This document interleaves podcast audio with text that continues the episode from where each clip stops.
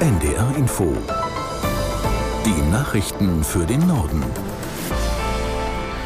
Um 9.32 Uhr mit Benjamin Kirsch. Das sogenannte Wachstumschancengesetz ist heute Thema im Vermittlungsausschuss. Die Länder haben Bedenken angemeldet, vor allem die Unionsgeführten.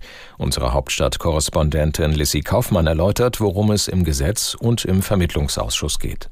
Der Plan der Bundesregierung ist es, mit diesem Gesetz Unternehmen zu entlasten, vor allem bei den Steuern. Außerdem soll Bürokratie abgebaut werden. Auch das fordern die Unternehmen ja schon sehr lange. Der Bundestag hat das Gesetz auch schon verabschiedet, aber die Länder, die haben jetzt Bedenken, weil sie fürchten, auf den Kosten sitzen zu bleiben. Deshalb soll heute Abend der Vermittlungsausschuss einen Kompromiss finden. Aber die CDU-geführten Länder haben noch ein ganz anderes Thema damit verbunden. Sie wollen nur dann zustimmen, wenn die Bauern ihre Agrardieselsubventionen komplett behalten. Wie kommt die deutsche Wirtschaft wieder in Schwung? Das ist auch das Thema in der NDR Inforedezeit heute Abend. Die Polizei hatte im vergangenen Jahr offenbar deutlich mehr mutmaßlich politisch motivierte Angriffe auf Flüchtlinge verzeichnet. Wie die Neue Osnabrücker Zeitung berichtet, zählten die Behörden mehr als 2300 Fälle und damit fast doppelt so viele wie 2022. Auch die Zahl der Straftaten gegen Flüchtlingsunterkünfte sei gestiegen. Die Zeitung beruft sich auf Informationen aus dem Bundesinnenministerium.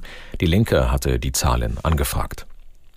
Der Gesundheitsausschuss des Bundestages berät heute zum letzten Mal über die Pläne für eine Teillegalisierung von Cannabis. Vorgesehen ist, dass Erwachsene zum Eigenkonsum bis zu 25 Gramm besitzen und drei Pflanzen zu Hause anbauen dürfen. Nach viel Kritik an dem Vorhaben der Ampelkoalition haben sich jetzt etwa 30 Fachleute in einem Brief, der dem Deutschlandfunk vorliegt, für die geplante Teillegalisierung von Cannabis ausgesprochen. Julia Faltermeier aus der NDR Nachrichtenredaktion mit den Einzelheiten.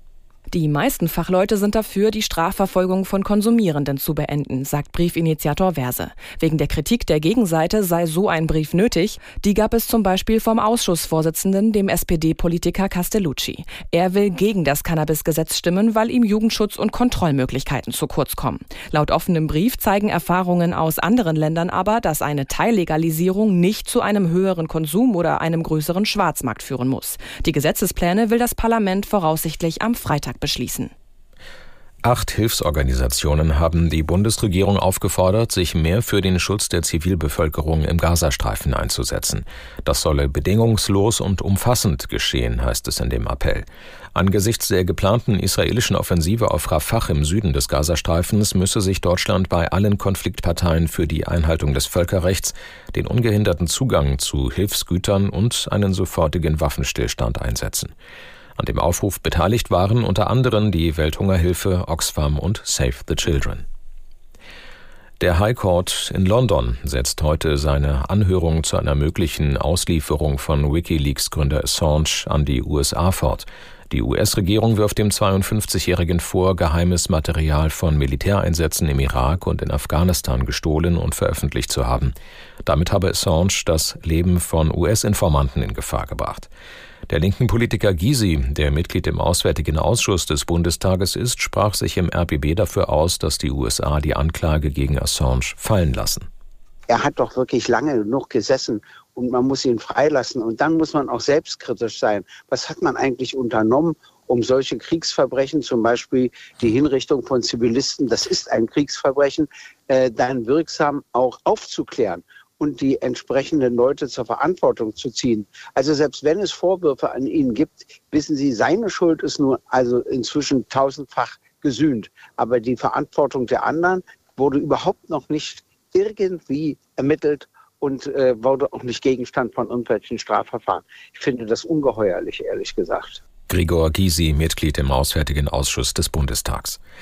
Im Tarifstreit bei der Lufthansa wollen Konzern- und Gewerkschaftsvertreter heute wieder verhandeln. Der bundesweite Warnstreik des Bodenpersonals ist um kurz nach 7 Uhr zu Ende gegangen. Aus der NDR Nachrichtenredaktion Katrin Schirwagen. Bei den Tarifgesprächen geht es vor allem um mehr Geld. Die Gewerkschaft verlangt für die mehr als 20.000 Beschäftigten unter anderem ein Gehaltsplus von 12,5 Prozent. Die Lufthansa hat bislang 10 Prozent geboten. Verdi-Verhandlungsführer Reschinski mahnte eine schnelle Einigung an und sagte, es wäre klug, jetzt zum Abschluss zu kommen. Die Passagiere jedenfalls hat dieser zweite Streik des Lufthansa-Bodenpersonals in diesem Monat auf eine Geduldsprobe gestellt. Mehr als 1000 Flüge fielen aus. Die Ausstände betrafen die Flughäfen in Frankfurt am Main, Hamburg, Berlin, München, Düsseldorf, Köln, Bonn und Stuttgart. In Venezuela ist eine Mine eingestürzt. Die Zahl der verschütteten Arbeiter ist nach Behördenangaben noch unklar. In sozialen Medien ist von mindestens 47 Toten und mehr als 100 Verschütteten die Rede. Ein Video soll die Mine Bulja Loka zeigen, ein tiefes Erdloch, in dem ein Hang abgerutscht ist und Menschen unter sich begraben hat. Weitere Videos zeigen hunderte Menschen, die mit Hacken und Händen nach Überlebenden suchen. Die Mine liegt im Bundesstaat Bolivar im Landesinneren von Venezuela. Rettungsteams des Zivilschutzes sind am Unfallort im Einsatz. Das waren die Nachrichten.